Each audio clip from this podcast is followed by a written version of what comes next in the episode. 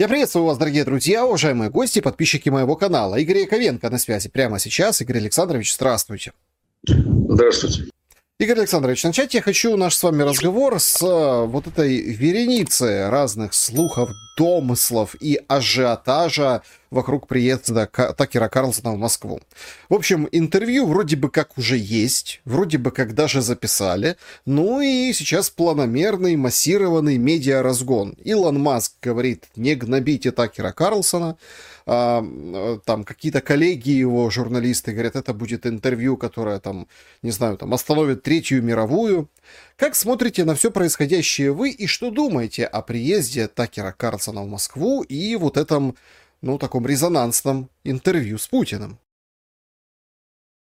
Ну, самого интервью я, естественно, не видел, как вы понимаете.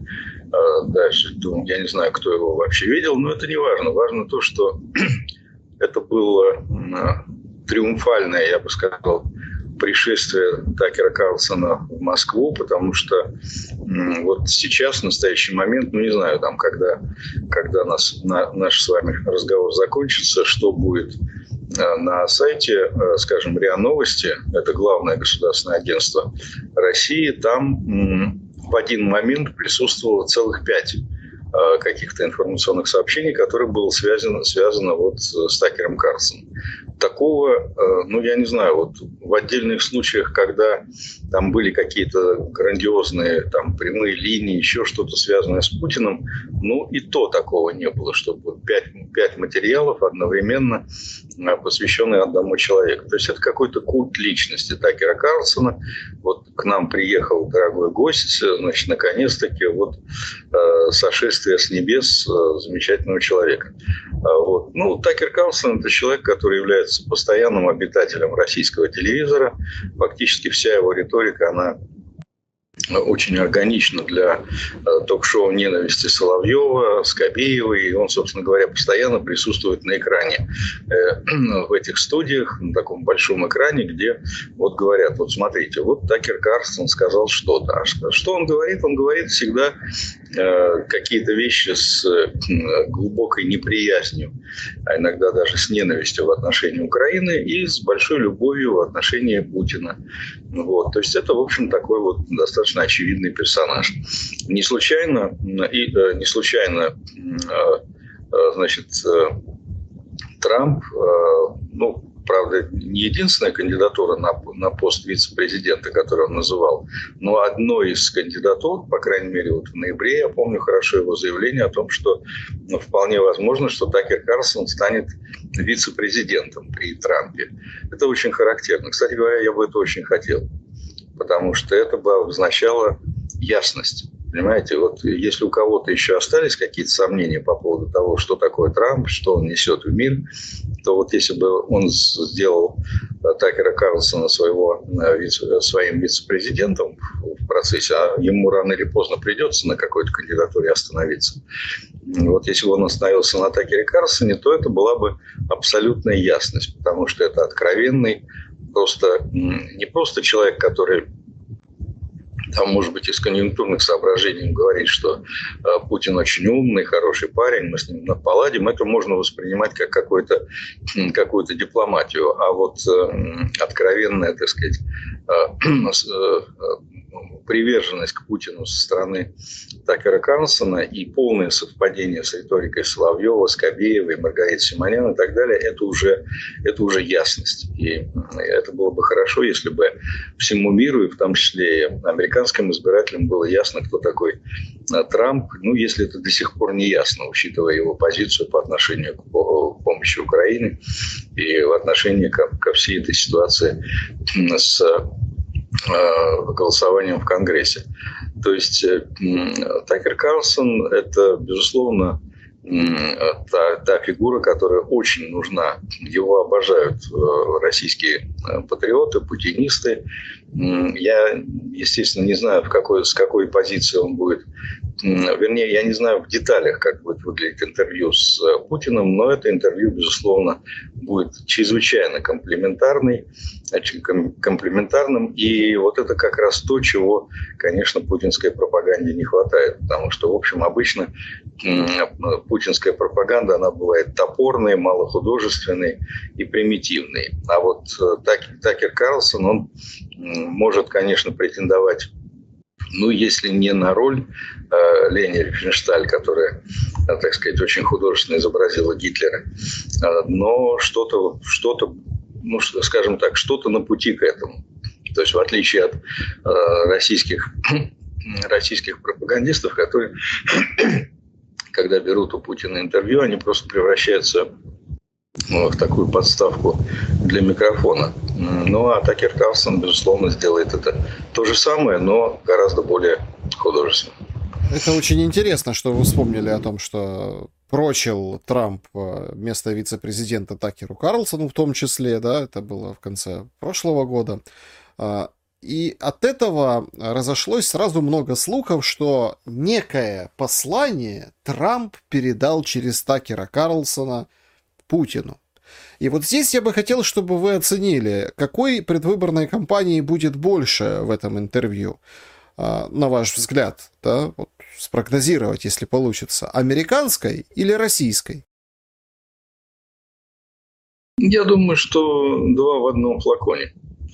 Я все-таки думаю, что больше, больше, наверное, здесь будет... Э, хотя трудно сказать, вот э, в какую сторону здесь все развернется, но то, что, э, понимаете, если по эффекту, вот просто по эффекту, сейчас давайте разделим. В вашем вопросе есть два. Первое – это по контенту, и второе – по эффекту. Вот по эффекту, поскольку в России нет никакой избирательной кампании – то э, это интервью, значит, оно мало что, мало что добавит э, Путину, потому что все, что надо добавить Путину, сделает Элла Панфилова. И она, вот Элла Панфилова, она не нуждается в помощи Такера Карлсона. Она нарисует те, эти цифры и так, без всякого Такера Карлсона. Ну да, конечно, это, так сказать, там добавит что-то в умы людей, которые смогут убедиться, что вот смотрите, самый знаменитый американский журналист, он за нас, он нашего Путина, смотрите, как облизывает, он его и так облизывает, и это облизывает, смотрите, как здорово. Да, это на каких-то вот там ура-патриотов может оказать такое воздействие э, мобилизующее, но это, в общем, голосов Путину это не прибавит. Вернее, это не имеет никакого значения, что там прибавит, что убавит. Еще раз говорю, а, все, что надо сделать для избирательных, для вот этого мероприятия электорального, сделает Элла Панфилов. По, соответственно, нарисует все, что надо. Поэтому по эффекту, конечно, никакого воздействия на э, вот это мероприятие, которое состоится вот э, с 15 до 17 марта, э, это интервью не окажет. А, но что касается, что касается американской, то да, там в Соединенных Штатах Америки действительно идет избирательная кампания, и она идет очень напряженная, и уже очевидно, кто, ну просто уже понятно, кто, э, кто будет э, основными конкурентами. Ясно, что это будет э, Трамп и Байден. Предстоит довольно напряженная Эм, избирательная битва. И, ну, это, я еще раз говорю, есть, конечно, фантастический совершенно вариант, что в дело вмешается суд. Но это, скажем так, вероятность судебного вмешательства вот в этот избирательный процесс я все-таки оцениваю как очень близко к нулю. Я буду очень удивлен, если Верховный суд, например, примет какое-то решение, учитывая, что там все-таки шестеро республиканских, ну, ставленников республиканской партии, причем из них трое – это личные, личные, так сказать, назначенцы Трампа. Поэтому я думаю, что это маловероятно. А так, в общем, это будет действительно столкновение все тех же соперников. И, конечно, здесь э, фильм, э, вот этот фильм, из этого сделают фильм, конечно, у меня нет сомнений. Это будет такое вот э, такое шоу, которое должно добавить аргументов Трампу, что, в общем, Россия – это такая большая, великая страна, с которой не надо ссориться, не надо поддерживать э, какую-то небольшую странную страну, которую там не все могут указать на карте американцы. Не надо поддерживать Украину. Ну, короче говоря, вот это будет, конечно, про-трампийский фильм. Помимо того, что он главным образом будет про-путинский, но он будет еще и про-трампийский. Поэтому по эффекту я думаю, что это, э, так сказать, больше пользы это принесет э, компании Трампа. Стоит Зеленскому соглашаться на предложение Трампа об интервью после Путина?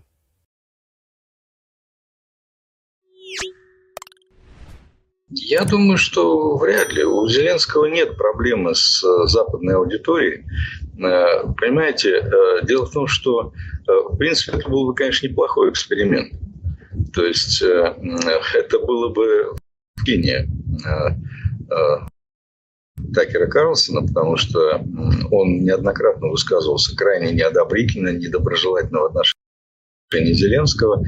И, в общем, это, это могло бы стать э, ну, таким в известной степени разоблачением этого человека как журналиста.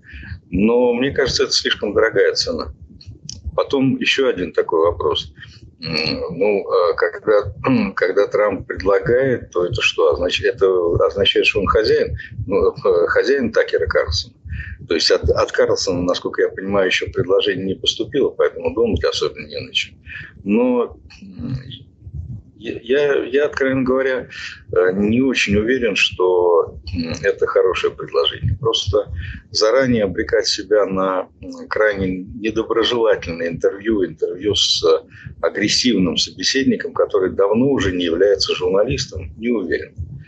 Не, не, не тот случай. Я, в принципе, конечно, пробовать себя в так сказать, в работе с неблагоприятной, недоброжелательной среде, это хорошая вещь, это правильно для политика, но только не в том случае, когда э, перед тобой явный манипулятор. А Карлсон э, лжец, его многократно ловили на вранье. Он, в том числе его увольнение с Fox News связано с тем, что он проиграл большую, ну, вернее, канал проиграл из-за его вранья огромный иск на много миллионов долларов. То есть это лжец. Ну, буквально вот даже в тех публикациях, о которых я говорил, я просто посмотрел все, что было опубликовано э, вот сегодня с утра на, на, на сайте РИА Новости, и там были целый ряд утверждений Такера Карлсона, они просто лживые были. Понимаете, вот э, я, если говорить о политиках, то, конечно, полезно идти к э, скептически настроенным журналистам. Это полезно, это правильно. Вообще для политического здоровья э, хорошо, когда тебя не помещают там в теплую ванну из льстивых слов, а когда с тобой говорят холодно, э, устраивать те холодные души из острых вопросов. Но это не случай Такера Карлсона. Понимаете, вести интервью, когда тебя спрашивают, зачем вы э, убили свою жену, съели собственную тещу, просто скажите, зачем вы это сделали. Не надо туда-сюда, вокруг да около, просто объясните, зачем. И вот в этой ситуации, так сказать, давать интервью, когда человек вот, вот так настроен, ну, это такое... Проверить свой иммунитет, проверить крепость нервов, что это может дать? Не уверен, скажем так, не уверен я, что это, это хорошо. Ну, смотрите, в любом случае мы э, будем наблюдать за ситуацией. Даст Зеленский, не даст интервью, что вообще за... Тут как бы много в Украине там и много как бы проблем у Зеленского, причем связанных, э, понятно, и с внутренними кадровыми вопросами, ситуацией с Залужным, перестановки, перезагрузки э, верхушки украинской власти. Обстрелы, опять-таки, да, вернулись, они вот перманентно, да, вот возвращаются с определенной периодичностью. Сегодня тоже был удар достаточно массированный по Украине. Ну, много, конечно, в соцсетях украинских пишут, что они хотели бы, конечно, увидеть это интервью где-то в Харькове или в Сумах, э, или, скажем так, в других местах, в Херсоне, которая под обстрелом, где-нибудь там в подвале, то есть вот это для антуража, чтобы Такер Карлсон как бы сам лично там побывал. Ну, само интервью с Путиным Такера Карлсона, об этом уже сообщили, а, будет 8 февраля, то есть, ну, через день после нашего с вами разговора, поэтому а, думаю, что все, все, все увидят и считают. Понятно, что, ну, может, это у меня просто такое журналистское ожидание. Я бы вот, чтобы подвести черту под этой темой, а, есть ли у вас вот это, вот я хочу проверить тоже там свои предчувствия, вот есть такое ощущение, что ну, через сливы, там, посылы, да, вот эти все, которые там публикуют сейчас, там, Маск, э, коллега-журналист, сам Такер Карлсон, э, это все позиционируется как вот, э, чтобы американский зритель узнал как бы правду об, ну, о войне в Украине, некую правду, которую там из традиционных средств массовой информации, коим, понятно, бывший Твиттер, а там X не является, не, не, не получается у американца узнать, а вот это интервью нечто раскроет. А, есть у вас ощущение, что заготовили некую, ну, такую информационную бомбу? И что это может быть? Ну, э, гадать на кофейной гуще не очень хочется. Я могу только сказать, понимаете, мы можем прогнозировать какие-то события, исходя из э, логики тех событий, которые были. Согласитесь, ни на что другое мы опираться не можем. Ну, если у нас нет просто какого-то эксклюзива, никакого какого-то, э, так сказать, инсайта, а этого у меня точно нет, то можно опираться только на то, что было. Будущее можно предсказывать только на основании данных о прошлом. И вот здесь можно твердо сказать, что поскольку поскольку все-таки вся риторика, все то, что делает Такер Карлсон, э, практически совпадает с тем, что делает э, Маргарита Симонян, Соловьев, э, Скобеева и так далее. То есть вся их риторика, она воспроизводится Такером Карлсоном, только на английском языке. Исходя из этого, мне трудно предположить, что это будет что-то другое. То есть, по сути дела, та правда, в очень жирных кавычках, которые Такер Карл, Карлсон представит а, значит, э, в, этом, в этом своем интервью, я думаю, что она будет в точности совпадать с тем, что мы уже слышали. Тем более, что основным его собеседником будет Путин.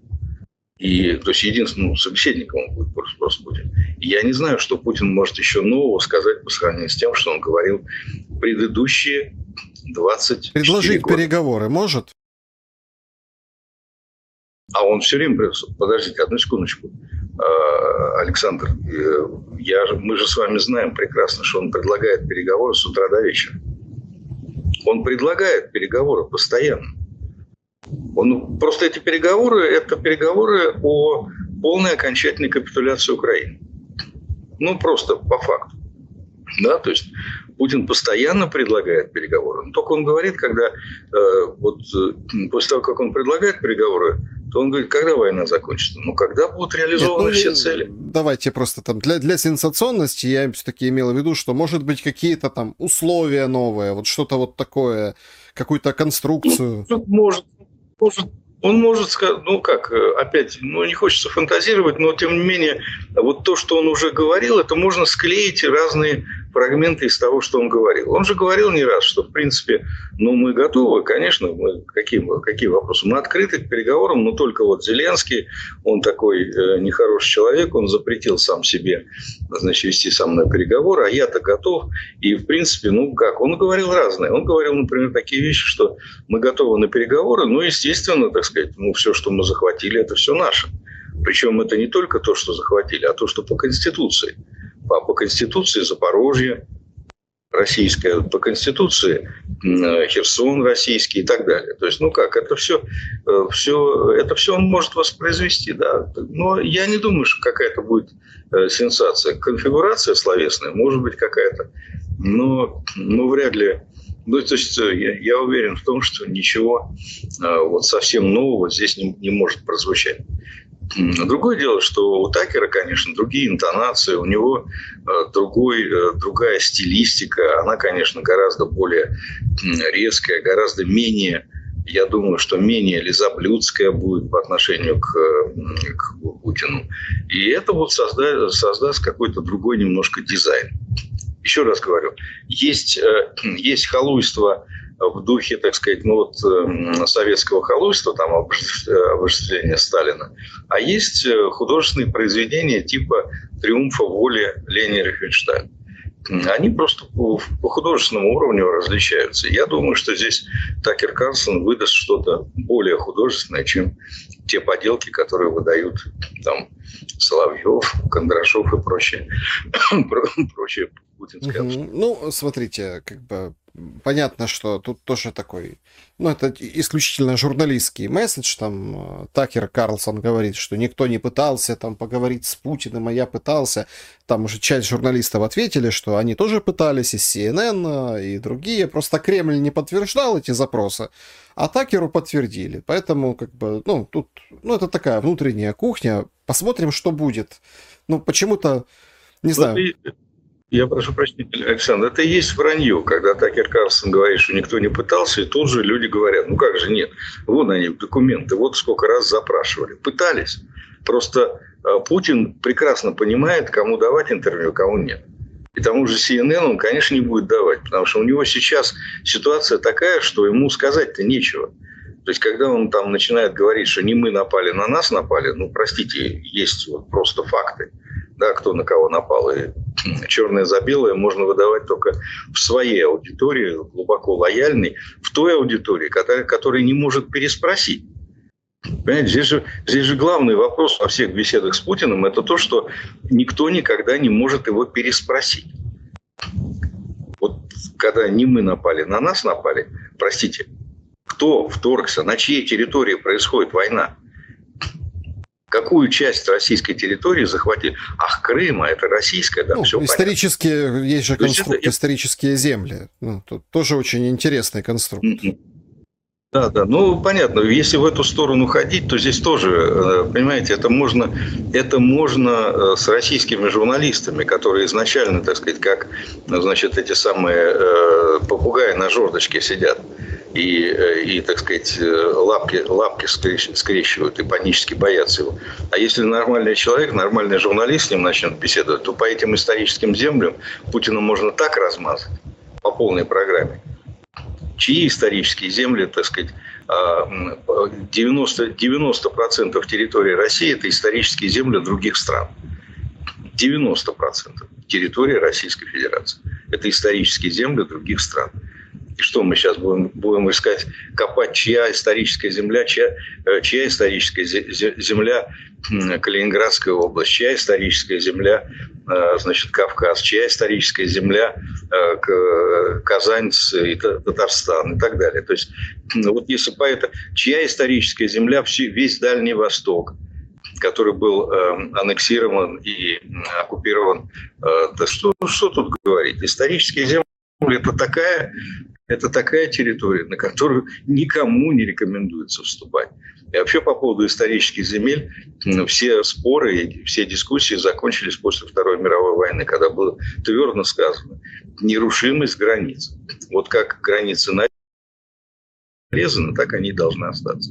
А копать исторические земли, давайте мы еще с Монголией поспорим, чья была историческая земля империи Чингисхана который сейчас занимает полностью Российская Что вы думаете о публикации в Телеграф а, о сценарии войны России и НАТО? Там вот по сезонам, да, то есть э, весна 24-го 200 тысяч наступления, ну и поехали там осень, а, бунты, вот это все, как бы в Прибалтике, ну, в странах Балтии русскоговорящие люди бунтуют, и к зиме все оформляется в некий конфликт военный, где собственно, ничего уже не, не сделать, только нужно садиться, условно НАТО, условно России и договариваться. Ну, если так в целом подвести черту, то это такой силовой прием, эм, ну, как бы за уши притянуть э, НАТО и себя вот, друг друга к переговорам через нападение на страны Балтии.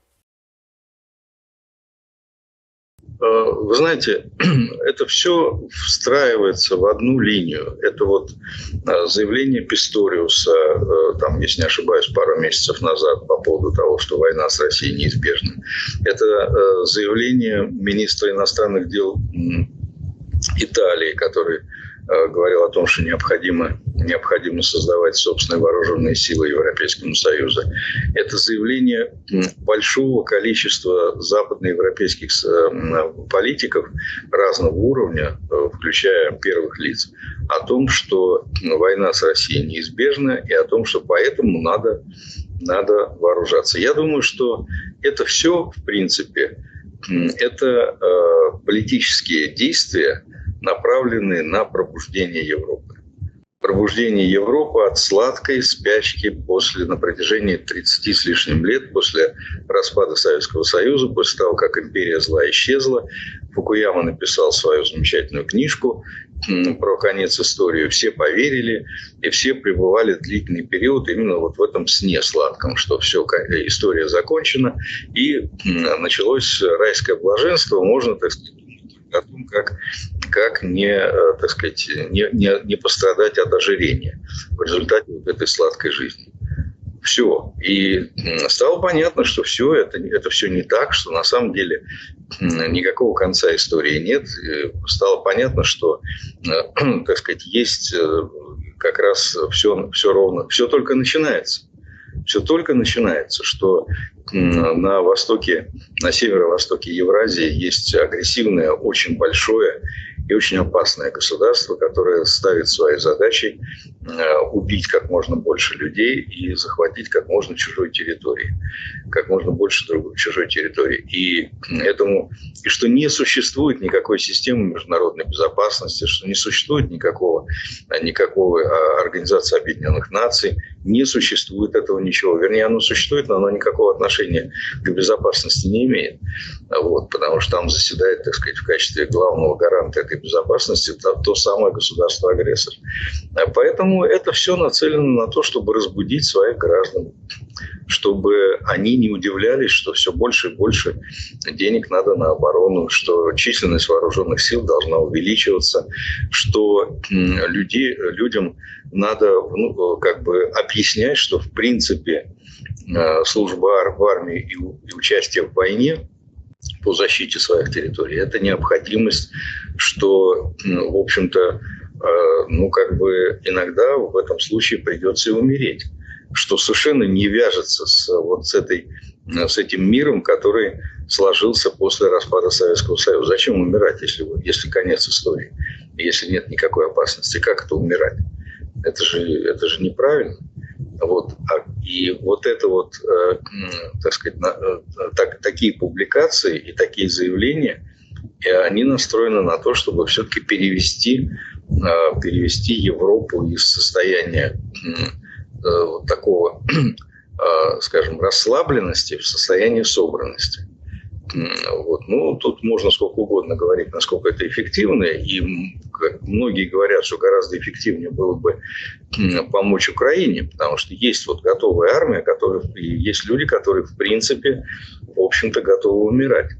И поэтому лучше, так сказать, все силы бросить на поддержку Украины. Но здесь как бы все-таки есть и национальный эгоизм, есть и какие-то другие соображения, которые заставляют вот ну, по крайней мере, на уровне риторики делать вот такие вещи. Вот этот сценарий грядущей войны, это, ну, я не хочу произносить слово антиутопия, но в какой-то степени это вот такая вот, ну, знаете, я очень осторожно буду использовать слово страшилка.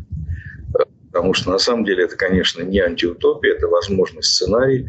Но, простите, этот сценарий, этот сценарий возможен только в том случае, крайне маловероятном случае, если Россия уничтожит Украину.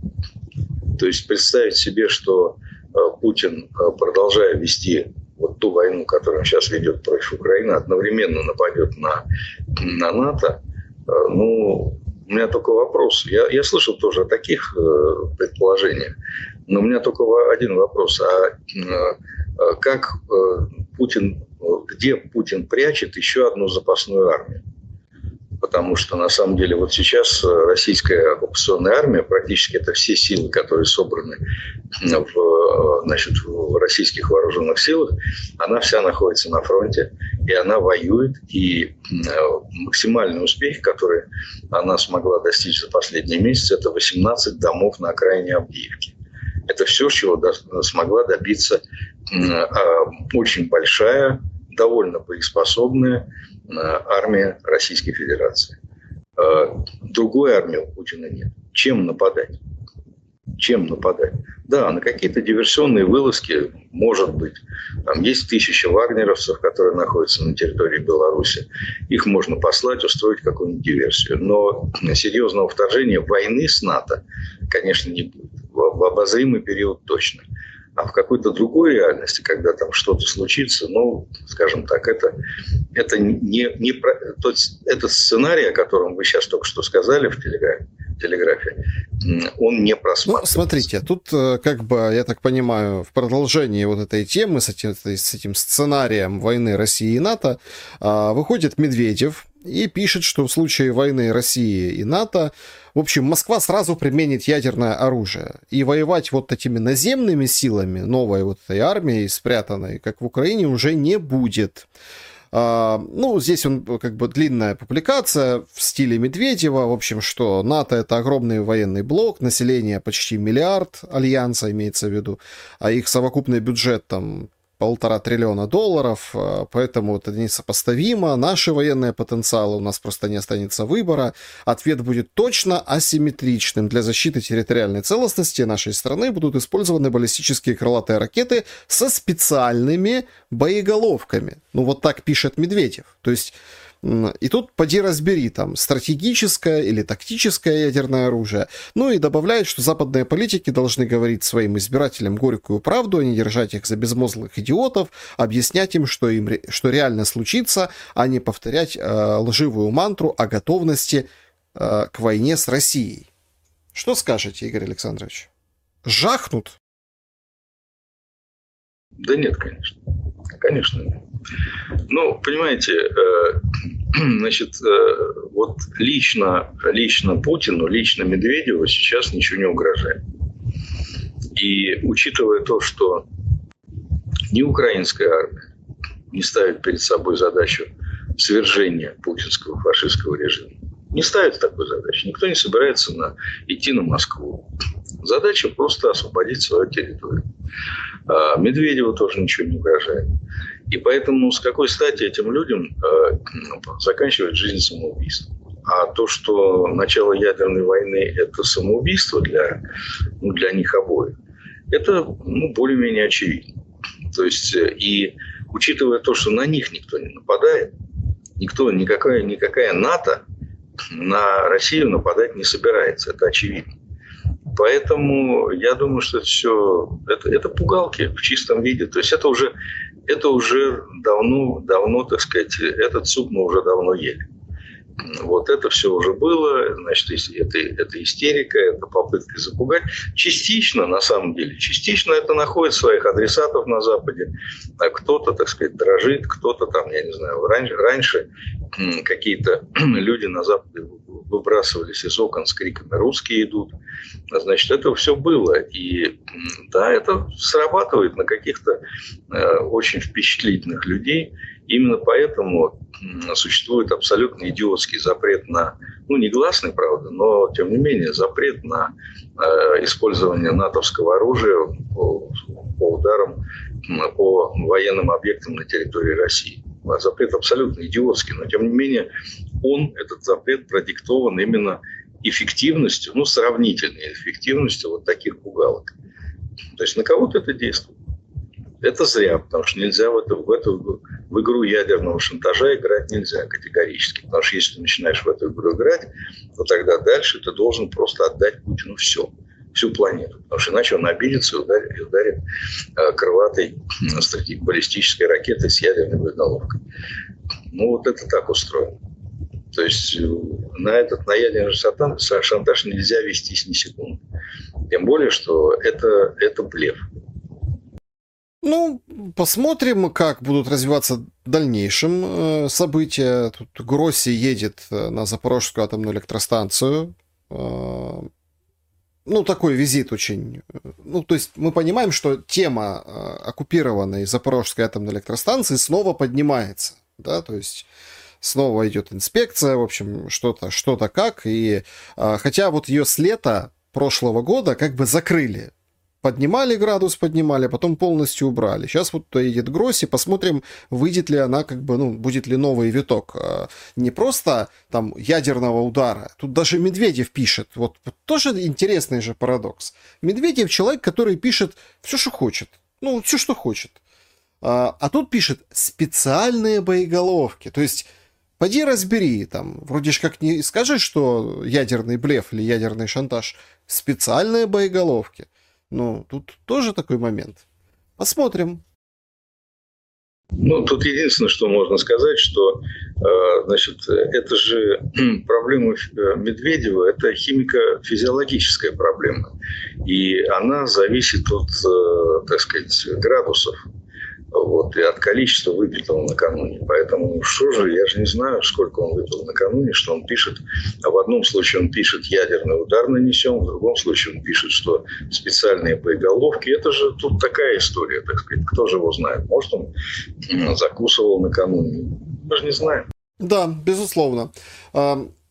Я хотел э, у вас, ну, во-первых, я хотел всех призвать подписаться на Игоря Яковенко. Ссылка в описании. Переходите, следите, прямые эфиры, беседы, интересные темы. Э, поставьте лайк этому видео, пожалуйста. Обязательно напишите, что думаете вы. Игорь Александрович, э, Надеждин имеет шансы стать кандидатом и, э, скажем так, лидером какой-то оппозиции внутри Российской Федерации. Как вы видите события вот в этом ключе? Я понимаю, что все сейчас как бы э, внимание приковано, понятно, к Путину, да? Как это? Как это? К, к наитемнейшему, да? Тут Такер, Карлсон, это все как бы ну, бурно обсуждается, развивается там. Но собственно, и как-то Надеждин померк уже со своими подписями и интервью Собчак, а, и каждый день на дожде, то есть, да, и вроде как уже никто, с одной стороны, вроде как все воодушевились, а потом как-то вера начала угасать. А, есть вообще перспективы думать э, в направлении какого-то антивоенного кандидата в Российской Федерации? Э, ну, столько, столько вопросов в одном. Давайте я попробую на, по пунктам ответить. Э, значит, пункт первый. Проект «Надежден» закрыт. То есть имеется в виду тот проект, который открывал Кремль э, и лично Кириенко. Ну, здесь особых сомнений нет, да, значит, смешно, э, некрасиво подозревать, когда уверен. Надежден – это долгие годы сотрудничал с Кириенко, работал с ним, а, значит, и в одной партии, и в одной, в одной правительственной структуре. То есть это партнеры долго, долговременные. И представить себе, что Надеждин пошел в кандидаты в президенты, и это все, и его допустили до сбора подписи, в отличие от Дунцовой, которые сняли просто на взлете. Рассчитывать на то, что а, значит, делать вид, прикидываться, что мы не понимаем, что это согласованный проект с Кремлем, ну, это некрасиво. Просто это неуважение к нашей аудитории с вами. Поэтому это, конечно, был э, проект, согласованный с Кириенко. А потом в какой-то момент было ясно, что проект э, вот, э, Надеждин получил слишком большую поддержку, все эти очереди на морозе, огромная поддержка, консолидация всей оппозиции, ну, практически всей оппозиции еще никогда не было. Так, чтобы Ходорковский, КАЦ вместе с Фондом борьбы с коррупцией призывали за кого-то одного голосовать, ну, такого же не было вообще, вообще никогда с, с момента, так сказать, э, образования, с момента большого взрыва. Да, то есть это все небывалые совершенно вещи. Громадная поддержка, много, много народу. Там уже социологи замеряли ну, там уровень поддержки 10%, чего, конечно, совершенно нельзя было допустить, потому что если это все пустить на самотек, то понятно, что Надеждин становится просто вторым, вторым номером Э, так сказать, в России. И это просто совсем, это был, это совсем был какой-то позор для ну, Подождите, ну почему пропаганды. позор? Мне вообще казалось, когда появился Надеждин, это я поделюсь своим впечатлением, что Путин четенько идет по пути Эрдогана. Ну вот смотрите, там выпускает кого-то, там вот вроде как вот он и там и побеждает с условно небольшим отрывом. Не таким, как у Эрдогана. Для Путина там условно отрыв 10 или там 15 процентов это небольшой отрыв. Но он побеждает и говорит, смотрите, Россия демократична, и я победитель демократических выборов. Ну, казалось так. Но потом, конечно, эти, э, вы правы, то есть этот, э, надежды эти испарились. Нет, ну, то, что вы сейчас попытались изобразить Путина, получилось очень не похоже. Из вас Путин не получается. Вы очень разные люди. Вот, вы живете в демократической стране, Путин построил тоталитарную страну. И представьте себе, вот на место Путина, представьте себе Сталина. Вот Сталин мог допустить, чтобы, так сказать, вот э, в конкурентной борьбе там и так далее? Ну, нет, конечно. Ну, только разные методы. Сталин их всех отправлял, так сказать, на тот свет, а Путин отправляет, пытается отправить в политическое небытие. Ну, некоторых на тот свет, как Немцова, как, а, так сказать, Политковскую, как Качихина, ну, а кого-то просто в небытие.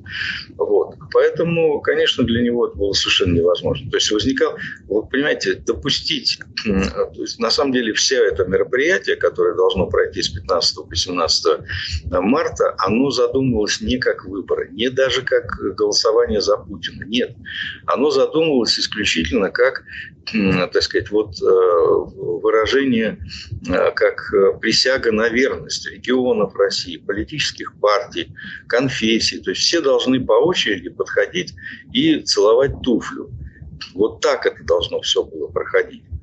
А появление Надеждина внезапно, то есть рассчитывали на то, что ну да, будет еще вот какой-то антивоенный кандидат, который тоже в конце концов поцелует туфли. На это был расчет.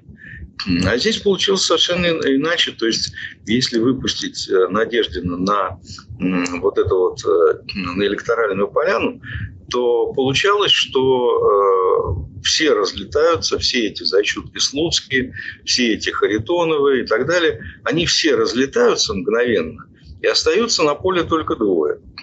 Путин, который за войну, и Надеждин, который против войны. Вот эта конфигурация совершенно не устраивала.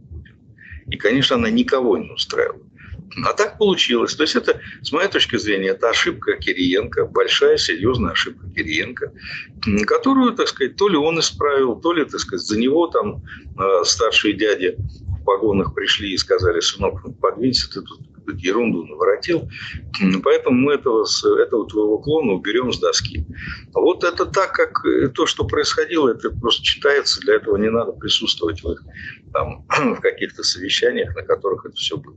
Поэтому история с Надеждиным закончена. Значит, э, к этому э, ну, э, какое послевкусие? Я очень сильно отделяю очереди за Надеждиным, вот, которые на морозе стояли, от самого Надеждина. Потому что сам Надеждин, он, конечно, никакой не антивоенный кандидат. Это человек, который говорил, что, так сказать, я русский патриот, я за, за Россию, мы, конечно же, там, значит, оставим все, что в Конституции, в Конституции записано, все свято. А там записана Херсонская область в России, там записана Запорожская область в России, там, ну, я уж не говорю о ДНР, ну, в смысле Донбасс, Крым, это все вообще безоговорочно. Ну, а дальше мы там поторгуемся. Да?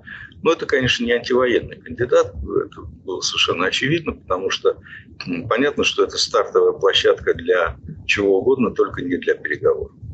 Не для переговоров. Потому что понятно, что Украина на это никогда не пойдет. Поэтому это никакой... Строго говоря, даже вот мы с вами в предыдущем сюжете говорили о том, что и, и Путин примерно такое же может сказать. То есть на самом деле здесь разница между тем, что говорит Надеждин, и тем, что говорит Путин, она только в ярлыке. Э, у Путина на лбу написана «война», а у Надеждина на лбу написано «мир». Но в данном случае этикетка не вполне... Ну, то, что у Путина война – это правда, а то, что у Надеждина мир – это надо еще разбираться. Поэтому здесь вот нет такого. Но воспринят он был именно как кандидат мира. И поэтому такая серьезная поддержка. И уж если, если на то пошло, если вдруг Надежда, ну я там, я не знаю, тысячную долю процента оставляю, что сейчас, сейчас же еще пока, так сказать, до, до 8 числа отложили окончательное решение вопроса сним, снимать, не снимать, я-то уверен на 99 и 99, 999 тысячных процентов, что снимут. Совпадение-то какое? А? Игорь Александрович, вот смотрите, Чего? все будут завтра смотреть интервью Путина с Такером Карлсоном, ну и тихонько снимут Надеждина. Нет, ну снимут его, конечно, это для меня очевидно. Но если представить себе, вот, погрузиться в мир грез, да, в мир фантастики. И представить себе, что Надеждина не с ним. Ну, слушайте, это может быть серьезная история, потому что на самом деле понятно, что Путина все равно нарисует 99%. Это ясно. Ну, столько, сколько захочет.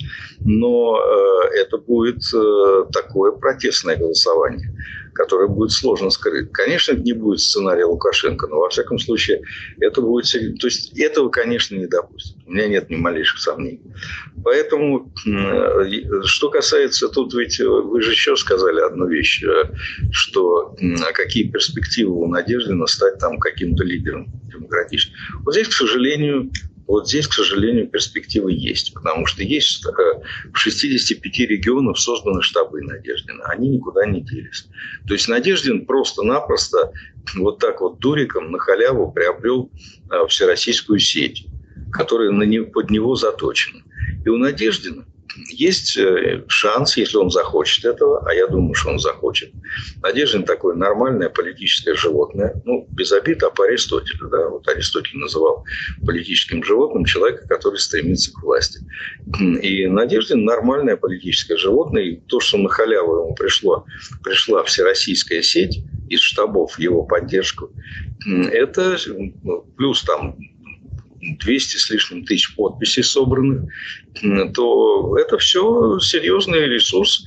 И у Надеждина есть шансы действительно создать, ну, не партию, партию, мы, конечно, никто не зарегистрирует, но какое-то общественное движение имени себя. Э, назвать его, например, «Надежда». Вот, э, хорошее слово. Компас земной, и, да. В принципе, да, компас земной, да.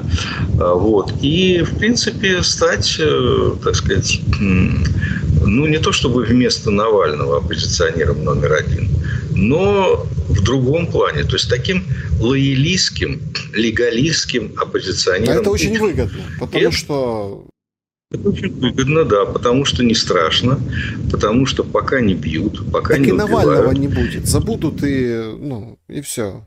Ну, это, это слишком сильно, да. Я не думаю, что так уж сразу его могут вытеснить, но в сознании не вытесняется это все. Но дело даже не в этом. Дело в том, что это очень плохая история, потому что кто такой Надеждин, понимаете? Ну, мы же Борис Борисовича знаем 30 лет.